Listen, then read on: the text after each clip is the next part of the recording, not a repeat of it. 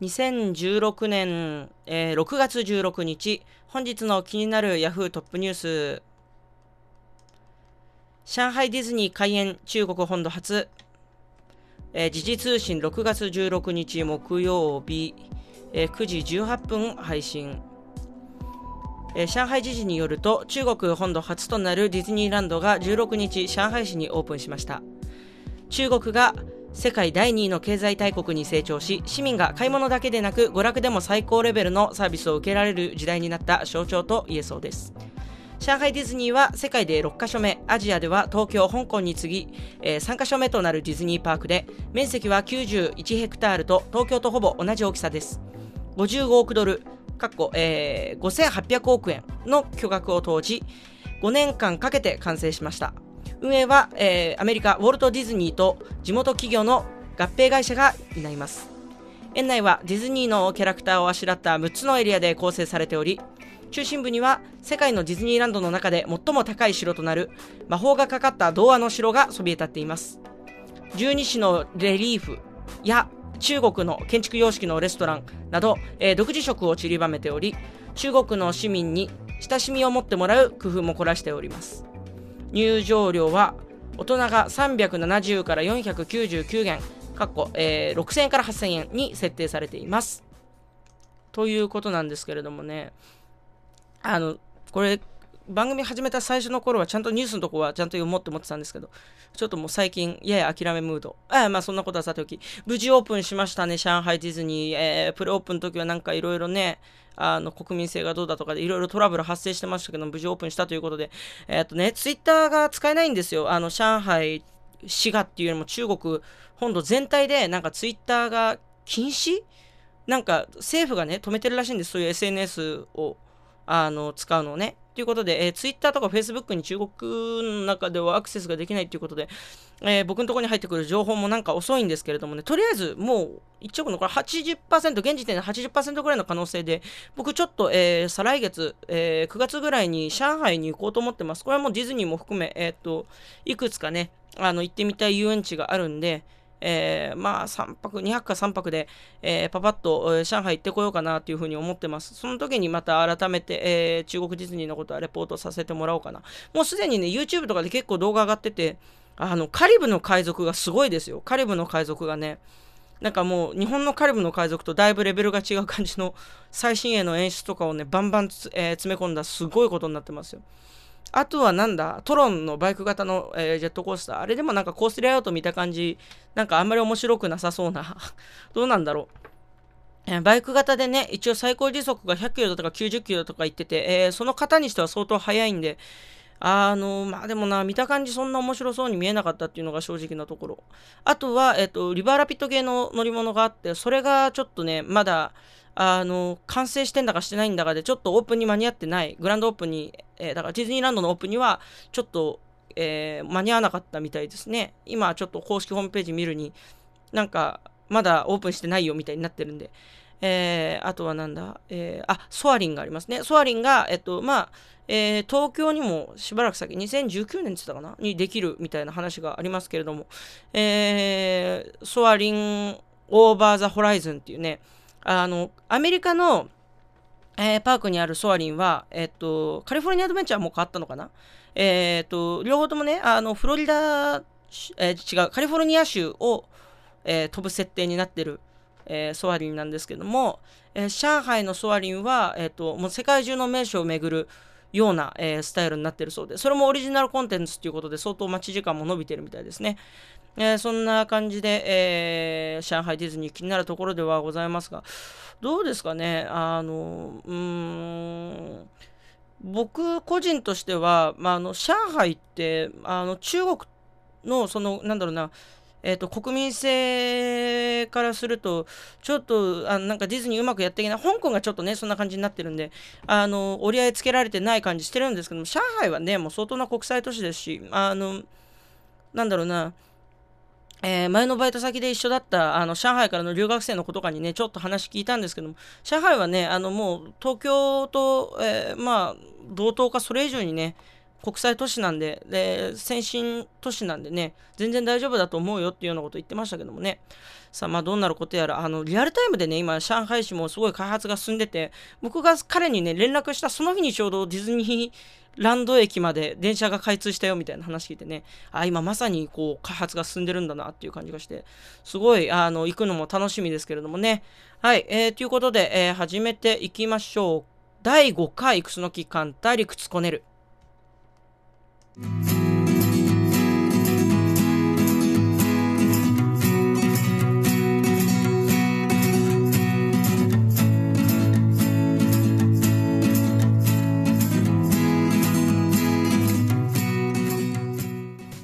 はい、ということで始まりました。第5回となりました。クスノキカンタリクスコネルでございます。さっきえっと今ね夜の8時ぐらいなんですけど今日午前中コストコ行ってきましたよコストコ。あのコストコ行ってこいコストコでおなじみのコストコですけどもね。あのーあそこ、まあえーと、うちが千葉県の割と東京のところにいるんで僕コストコ行くときは、えーと幕張のコストコに行くんですけれどもね。あのーあそこ行ったことある方分かると思うんですけどなんかアメリカの匂いしない？あれ何の匂いなんだろう？アメリカの匂いって。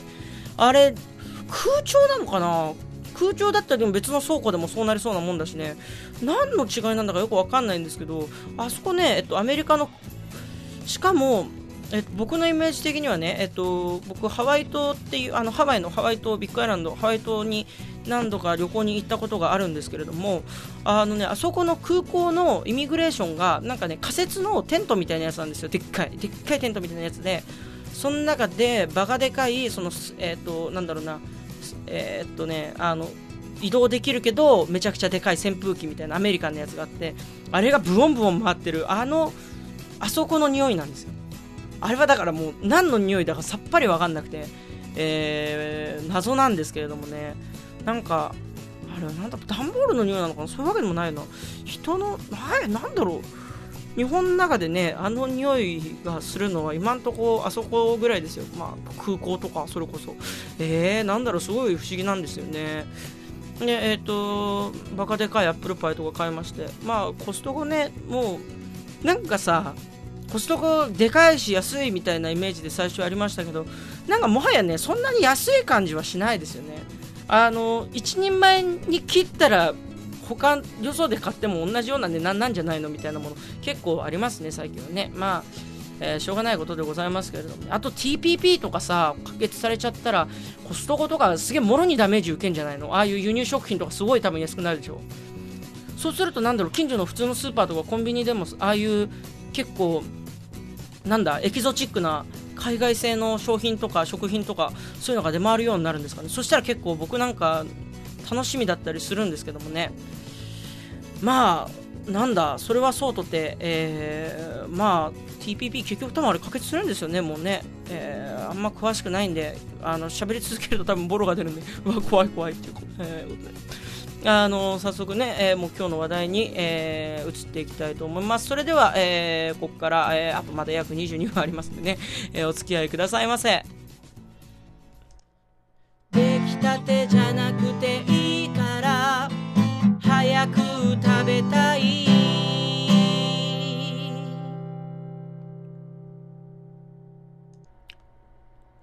えっとね食べ物の食べ物、えー、食べ物の話をしたいと思うんですあの食べ物っつってもそのなんか料理っつうよりもえっと食材っつうか、うん、まあそういう話をしたいと思います。あのね必要以上にあの持ち上げられてる持ち上げられてる食べ物ってありません？あのなんだろうな。メディアとかがすげええっと持ち上げててあのなんだろうな。えっ、とすごい他の人がありがたがってるほどうまくないものってあるじゃないですか。これはメディア批判でも何でもなくて。そういうこと言うと、あ、あの、マカロンとかとか言われるんだけど、俺マカロン超好きだから、マカロン別に普通にうまいじゃんと思うんだけど。えっとね、例えば、例えばですよ。えっ、と、うちは親戚に結構台湾系の人がいましてですね、この時期やたらとね、あの、カラスミが送られてくるんですよね。えカラスミって、えっと、結構高級食材だし、あの、割と一般的に言うとありがたられてる、え、ところがあるなっていうふうに思うんですけど、ぶっちゃけあれうまいっすか？俺はそんな、ね、まずくはないけど、なんて言うんだろう、どう食っていいのかもよくわかんないし、なんか酒のつまみとか言うけど俺そんな酒飲まないしみたいな。でなんかとりあえずパスタとかに乗せては見るけどなんかいまいちピンとこないしみたいな感じで。いまいちねハマってないんですよねカラスミまあだからえー、まあすげえ食いたいのに食えない人とかも世の中にはいんの？いるんでしょうよ。だからなんとなく申し訳ない感じで食っちゃってるんですけどね。あとなんだろうな。あの、じゃあちょっとレベル落としますけども、皆さんどうですか？メロン好きですか？あの、皆さん好きでしょうかね？僕はですね、メロンはね、レベルで言うと、まあ、りゃ食うけどねっていう感じです。値段高いし、あんまりじゃ、なんか俺、えっ、ー、とね、売り系の食べ物、なんかキュウリとかが、えっ、ー、と、あんま好きじゃないっていうのもあんのかな？あの、きゅうりも別になんか調理されてるものなんだけど、あの生のきゅうりをボリボリボリボリいく感じはいまいち僕はわかんないし、なんかあれ大した栄養もないんでしょ？で、なんかほとんど水分らしいじゃないですか。あんまり空気しないですよね。そんなこと言われちゃうと。で、メロンってそんなありがたいかなって僕すごい思うんですけどもね。あの、メロンが、えっと、超希少で珍しかった時代のね、世代の方々の皆あの先輩方のイメージをなんか植え付けられちゃってかろうじてこうブランドを維持してるかみたいの僕すごいあるんです。なんかそれこそ甘いキュウリみたいじゃないですか。なんかそんなにうまいかな。夕張メロンとかありますよね。オレンジのやつ。あれ、ま、うん。でなんかついでになんか生ハムとか乗っけちゃったりするやつあるじゃないですか。あんなのうまくもなんともないですからね。ねもうついでに言うとその例えばね例えばですよ。70点のメロンあるじゃないですか。70点のメロン。ね、100点のメロン、皆さん、えっ、ー、と、自分が食った中で、人生の中で食ったメロンの中で一番うまい、えー、100点のメロンをちょっとイメージしてくださいよ。でね、その100点のメロンに対しての70点のメロンがあるじゃないですか。70点のメロンと60点の冬みかんがあるとしたら、冬みかんの方が絶対うまいもん。うん。あとね、50点のバナナね。もう50点のバナナはもう普通に全然食えるけど、50点のメロンとか絶対食えたもんじゃない。で、あと、いわゆるあの、珍味系とかもそうじゃないですか。あのね、まあ僕の舌が貧乏なんでしょうよ。ただ、えっと、ツバメの巣とか、フカヒレとかのあの中華系の高級食材あるじゃないですかね。あの手のやつ。味ねえもん。あのね、なんか姿にとか言われてすげえ、あの、高級感、全力の高級感で出てきますけどもね、見た目のインパクトに味が完全に勝てないですもんね、あのね。もうフカヒレとかもう春雨に一手間加えたらあんな感じになるわっていう感じしますもんね。で、もうあの、ピーマンとかに、あ、ピーマンじゃない、ピータンね。ピータンとかに至ってはもうあれクソまずいですからね。あの、絶対ファミチキの方がうまいですよ。あの、俺は腹減ってて二択だったら迷わずファミチキ行くもん。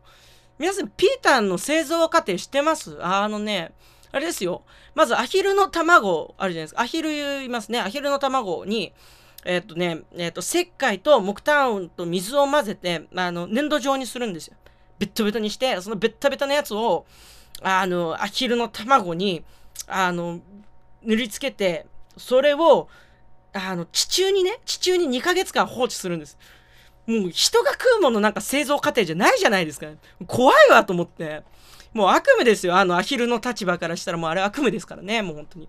あとね、めんどくさい系ですよね。めんどくさい系もあるんですよ。例えばスイカとかね。あの、まあ僕が瓜系あんまりなのもあるんですけどね。まあ甘いスイカうまいじゃないですか、普通に。僕はあのスイカ別に味嫌いじゃないんでうまいっていうとこまでは認めますよ認めますけどもただ種が多い種が多くてねもう種避けながら食う、その、なんだ、デメリット、めんどくささみたいのにね、甘さが勝ってこないんですよね、僕の中で。が、デメリットが強いんですよね。あと、ライチ、ライチあるじゃないですか。ライチ食ったことあります？皆さん。ライチもね、結構あの、珍しさでもてはやされてる系のフルーツだとは思うんですけどもね。なんか、意識高い系みたいになっちゃいましたけど、意識高い系のフルーツってなんだろうね。あ僕はね、意外とバナナだと思いますよ。意識高い系のフルーツ。なんか、えっと、栄養価が高くてサクッと食えて、すげえ効率いい感じしません？なんかその辺が意識高い感じするんですか？バナナすごくない？なんかもう、あれはもう、人に食われるためにあの形状になったとしか考えられないですよね。もう、手が汚れないように皮が配置されてる感じ。で、その気になったら何の工夫もせずとも綺麗に剥ける感じ。あの優秀さですよね、僕が求めて。あと、外れがないバナナはね。最悪そんな甘くなくても、あの、もう、えっ、ー、と、風味でいけるし、その酸っぱさとか苦さが勝っちゃうこともないし、えっ、ー、と、もう、だから超万能ですよ。で、栄養価も高いしね。で、朝バナナダイエットとか言って、もうなんか、あの、ダイエットにも使えちゃったりして、えー、もう最強説が僕の中でね、ぐんぐんなんですけどもね、一番好きなのは冬みかんですけどもね。あの、ライチはね、皮が硬くて、あの、あれもね、デメリットが強いんですよ。まずくはないんですよ。あの、むしろ、うまいやつは甘くてうまいし、感触も風味もなんか結構唯一無二感があって、ただ、やっぱりね、あの、皮の硬さに対してメリットが勝てないよね。あれも、ライチもね、あの、台湾の親戚が山ほどこの時期、この時期じゃない、もうちょっと前の時期ですけどね、えっ、と、冬から春にかけてぐらいの時期送ってくるんですけどもね、あの、いまいちピンときてないですよね。あとは、あれですね、あの、かぼちゃ、果物じゃないですけどもね、あれもね、皮がもういかれた硬さじゃないですか。かぼちゃ切る時の第一刀あるじゃないですか、包丁で行く時の。あの時に包丁にかかってるパワー尋常じゃないですからね。もう結構華奢な女の人とかほぼ全体重まな板にかけていくじゃないですか。まああれかなり危ないと思いますよ、僕。あの、ドン、バン、ガン、キャーのパターンあるでしょ、絶対あれ。当たり前のように食ってるけどね、あれ尋常じゃないリスク伴ってますからね、かぼちゃの調理には。あれも結構危ないと思いますよ。あの、うちのおばあちゃんはもうパワーがないんでかぼちゃ引退したってこの間言ってましたけどね。何の話だっていう話ですけどね。えっと、あとなんだろうな。あの、じゃあせっかくなんでね、食べ物の悪いことばっかり言ってないで、あの、台湾から送られてくるものの中で結構うまいやつ紹介しますよ、皆さんにね。あの、バーソーっていうのがあるんですよ。で、漢字で書くとね、えっ、と、肉にはしゃぐっていう、はしゃぐっていう漢字分かりづらいでしょ？あの、喧騒の層とかなんですけど、えっと、火、ファイヤーの火辺に操るっていう漢字の右側書いて、で、えっと、肉にはしゃぐで、バーソーっていうやつあるんですけども、これね、えっと、Google で画像検索かけてみると、なんかね、えっと、米に肉味噌かけたやつみたいのが出てくるんですけど、えっと、僕が知ってるのはそれじゃなくて、だから、もしかしたら正式名称をうちの家系が勝手にバーソーって呼んでるだけで、あれはバーソーじゃないのかもしれない。えっと、乾燥させたひき肉のふりかけみたいなやつなんですよ。で、ビジュアル的には、これもすごい説明が難しいんですけどもね。えっと、ビーフジャーキーをほぐしまくって、すんごいほぐしまくった結果、毛糸状でふかふかになってるみたいな感じなんですよ。それがね、もう全然絵浮かばないと思うんですけど、本当なんでふりかけ文化の定着してる日本に全然入ってこないのかね、さっぱりなくらい、すっげえうまいんですよ。で、味はね、あの、全然ビーフジャーキー系じゃなくて、むしろ甘いんです。甘いんですよ。あのね、多分あのレベルの甘さだと、多分製造過程に砂糖は入ってると思うんですけれどもね。あの、イメージ的にはね、ハンバーグとかの肉の甘みってあるじゃないですか。あの、肉の甘みが引き立ってて美味しいみたいな肉の甘みあるじゃないですか。あれ系の甘みが食うと口の中でどんどん追っかけてくる感じでね、めちゃくちゃあの、あの、あったかいご飯に合うんですよ。で、一番いいのが、そのバーソーのご飯に、えっ、ー、と、卵かけご飯の卵黄だけのやつを乗っけて、で、えっ、ー、と、それに、えっ、ー、と、バターを一かけ入れて、ちょっと醤油かけてかき混ぜて食うとめっちゃうまい、これがね。あの、それこそね、あの、日本には全然ないですけども、台湾ではね、あの、コンビニとかで売ってるくらいの普通の国民食で、えっ、ー、と、台湾行く方なんかぜひね、お土産で買ってったらちょっと台湾通貨出せていいと思いますよ。あと、まあ、あんまり買うと、あの、結局素材は肉なんで、あの、空港の検出とかでね、引っかかっちゃうかもしれないですけどもね、あの、まあ、すっごいおすすめですね、バーソー。隣で女子会やってて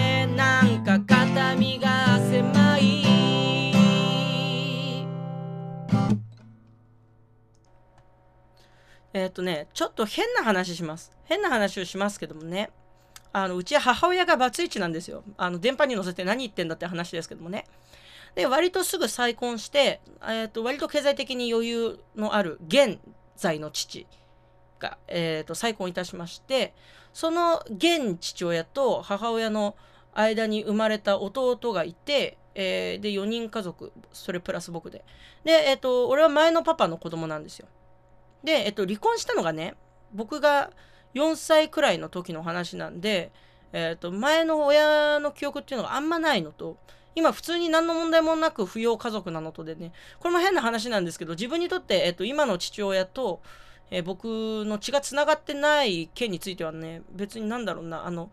悲しいムードで話すことでもないんですよ。これは多分、人によって、えっ、ー、と、なんだろうな、えー、えっと、親の離婚を経験してない人は絶対ピンとこないと思いますし、逆に、えっと、壮絶な離婚をある程度、あの、物心がついてから目の当たりにしちゃってる人にもわかんないことだと思うんですけども、まあ、不思議な感じなんですけどね、えー、そういう、なんだろうな、悲しいトーンで話すことでもなければ、あの、面白で話すことでもないんですけども。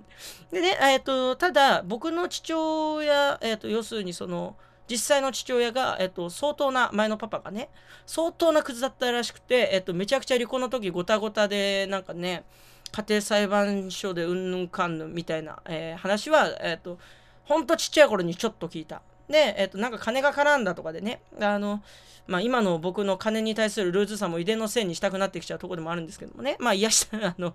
したところでなんとかなる話でもないんで、うん、まあそれはさておき。あんまりにもねあの今日まで今の、えー、現父親と何不自由なくね幼少時代から今まで生活をしてきてしまった分前の父親のことがね話題に出ない出なさすぎるんですまあそれはもちろん進んで話すことでもないしなんだろうな。でもかといってタブー化するまでもなく、まあ、話題に上らなかったし少なくとも僕も弟も普通に生活をしてる中ではもうそんなことすっかり忘れてる弟に至ってはまあ前の父親と一回も、えー、と対面したことがないんで当たり前なんですけども、まあ、その程度の存在だったわけですよ。でね、あの、えー、遡ること6年ぐらいですかね、高校生の時に、えー、ふと気づいたんですけどね、もしあの人が再婚してたら、日本のどっかに俺の見たことない弟とか妹とかがいる可能性があるじゃんと思って。まあ、未だにあの見つかってはいないし、あの、いたとして出会うのは何万分の1の確率なんですけどもね。すごいこれって不思議な感覚なんですよ。自分の中で。あのすごい血縁関係がある人間なんていうのはもう世の中に何人もいない。自分の普通の人だったら自分の家族だけじゃないですか。血縁関係のある人。全員なんならえっとなんだろうな。自分のえっと、考えてる頭の中で想像している家系図の中ではっきりとしてる人だけじゃないですか。基本的には。その自分と結構血のつながりの濃い人っていうのは。僕はそういう人が他にいるかいないかもわかんないし会ったこともないっていうことを考えるとこれめちゃくちゃ不思議だなと思ってこれは何だろうなもう何回も言うから逆に変なんですけどあの悲しいとかじゃないんですよただねちょっとだけなんだろうな自分の人生の伸び伸びしろっていう言い方をしたら変だけどなんか未開拓な部分を見つけた感じがしてね悪い意味じゃなくてなんか割とポジティブな方向に少しワクワクしたのを覚えてますね。まあ今でもたまに思いますけど、まあ会ったとこでね、お互い独自の息子とか娘とかなんでね、そこから何も生まれないと思いますけれどもね。いや、しかしね、あの、あれなんですよ。僕は母親が24の時の子供なんですけどもね。で、ちょうど、えっ、ー、と、干支が一緒になってるんで、多分24の時の子供ですよね。で、今年僕23なんですよ。すげえな、一昔前の人たちと思って。まだね、僕の身内で結婚してる人なんて全然いないですし、まあ、いや、もちろん、あの、あれですよ、田舎の方とか行けば、全然、あの、22で結婚してる人なんていると思うんですけども、少なくとも僕の知り合い連中はね、まあ、モテないやつが多いっていうのもあると思うんですけども、そういうのを踏まえてね、それにしても、なんだろうな、そういう匂いのしてくるやつすらいないですね。まあ、僕はあの、まあ、収入的にも生活安定度的にもね、あと単独行動大好き度的にも相当まあ結婚っていうのは難しいと思うんですけどもね、みんなどうなんだろうな。俺の今周りの人間とかで結婚願望とかある人いるのかななんか強い人とかいるのかもう結婚したいっていう人とかいるんでしょうかね就職ちゃんとした人たちとかも含めてね。まあ、えどうだろうな。僕はちょっとね、周りが結婚し始めたらさすがに少し焦る気はしますね。あの僕が実際その結婚したいしたくないっていうのは別としてね。でもある程度こうなんだろうな生活に余裕が出てきたらね財布は管理してもらわないと完全に破産するような気はしてる。さっき、えーと、話したちょっとかあの経済的にルーズなところが僕はある自覚が結構強いんで。それはもうただなんだろうなそのお小遣い制みたいなやつは絶対嫌だねあるね。なんか月2万とかしかもらえなかったりするの？すげえ働い、ちゃんと働いてるのに。それひどい話でね。なんか買い物をするとしてさ、まあ、えっと、夫婦として一緒に生活してるんであれば、えー、十分な協議を重ねることはまあ大前提としてですよ。最終決定権は働いてる側に欲しいよね。なんか、何買うにしてもさ、なんか奥さんに電話かけたりとかしなきゃいけなくて、買ってもいいお願いとかやってんの見てるともう痛々しくてマジで見てらんないもんね。あの、デンジャラスのノッチさんとかさ、ああいう感じになっちゃうんだったら結婚なんてしないね、絶対。まあ、あこっちに、その 結婚できるできないに関しては僕に決定権はないですけどね、多分一生できないと思いますしね。あとなんか死ぬ時一人なの嫌だみたいなことこの年で言う人いるじゃないですか。それはまださすがにいいかなって僕は思いますけどもね。まあでもま、なんだろうな、マジの結婚のラストチャンスって35ぐらいだもんね。アラフォーを超えたらもうちょっと結婚っていうのは難しいんじゃないっていう空気漂い始めますもんね。まあもちろん子供も難しいですしね。子供を作るんだったらやっぱ20代のうちに結婚して30代で育ててみたいな感じにしていかないときついですもんね。えー、まあし、うん、まあそうですよね。あんまりこういう発言すると今怒られちゃうんですよね。確かね。しかもあれですよね。あの、なんだろうな、もう大学も出ちゃうと、この年からあんまこういう関係も広がんないしね。うわ生きていくのって怖いですね。老後とかあるもんね。うわ怖いわ企業年金とかないんだよ、俺。フリーターだから。うわ怖いわ楠木カンタ理屈コネルではコマーシャルを入れてくださる企業様、個人様を募集しております。詳しくは rikutsukoneru.gmail.com えー、ローマ字でリクツコネル .gmail.com までご連絡ください。また番組へのご意見、ご感想、ご質問、トークテーマも同メールアドレスにて受け付けております。皆様からのお便りお待ちしております。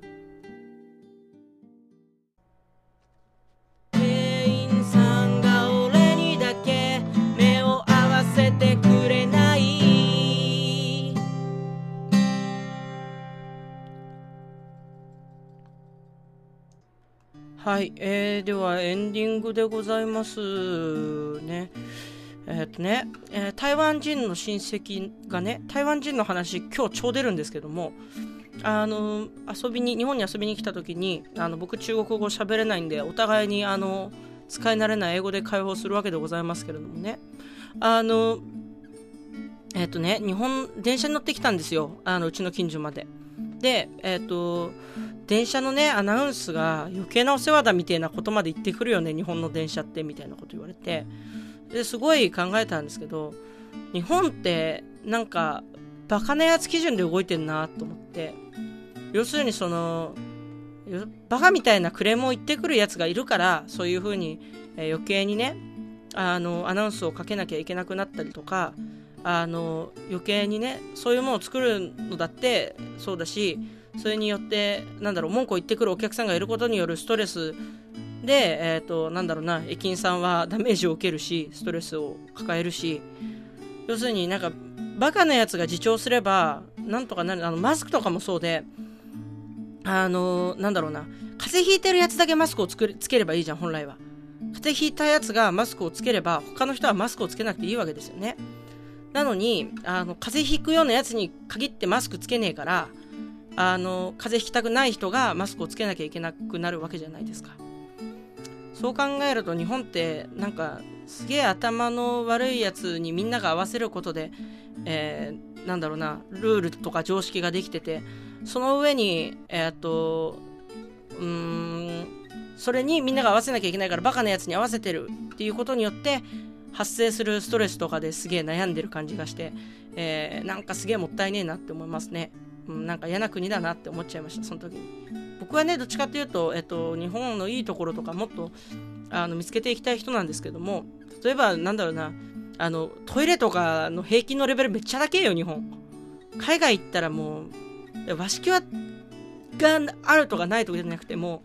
あのなんだろう清潔なトイレをタダで使えるぞの高さ日本が多分世界で一番高いと思います。とかねあとあのあれがあるじゃないですか。あのサングラス問題。サングラスかけてるやつかっこつけてるの風潮みたいなのあるじゃないですか。もう眩しいと思ってんでしょ本当は。だったらもう気にしないでつけりゃいいじゃんもう。サングラスかけりゃいいじゃん。なんかで本当にかっこつけてサングラスかけてるやつはあいつらはあいつらで勝手にパリピってるからほっときゃいいし。そういう感じじゃねえでサングラスかけてるやつはもうただ単に眩しいんだって。お前も眩しいんだからかけりゃいいじゃんサングラスというわけであのあのこの夏はね皆さんどんどんサングラスかけていきましょう。あの、その方がいいに決まってるんでね、バカなんで、それでサングラスかけないんでね。えー、ということで、えー、告知をします。えまず、えー、6月24日来週の金曜日、真昼の月夜の太陽、えー、という、えー、東新宿のライブハウスで、えー、前座、イジチズリビングドアという、えー、ライブの前座で出ます。よかったら来てください。えー、それから、えー、島崎楠木スチームアウトというラジオ番組を、えー、FM レアスでやってます。そちらもよかったら聞いてください。第1、第3木曜日17時半から放送しております。えー、この番組へのお便りは、えー、理屈こねる at gmail.com までよろしくお願いいたします。えー、クスノキカンタのツイッターから、えー、ご意見、ご感想など、えー、お寄せいただいても、えー、こちらで、えー、ご紹介させていただきますので、よかったら、クスノキカンタの、えー、ツイッターもフォローしていただけたら幸いです。木南木のクスノキにカンタひらがなで出ますので、よかったらフォローしてください。それではここまでのお相手は、クスノキカンタでした。ありがとうございました。また次週、えー、次週って決まってないけど、また次回回もお聴きくださいませ。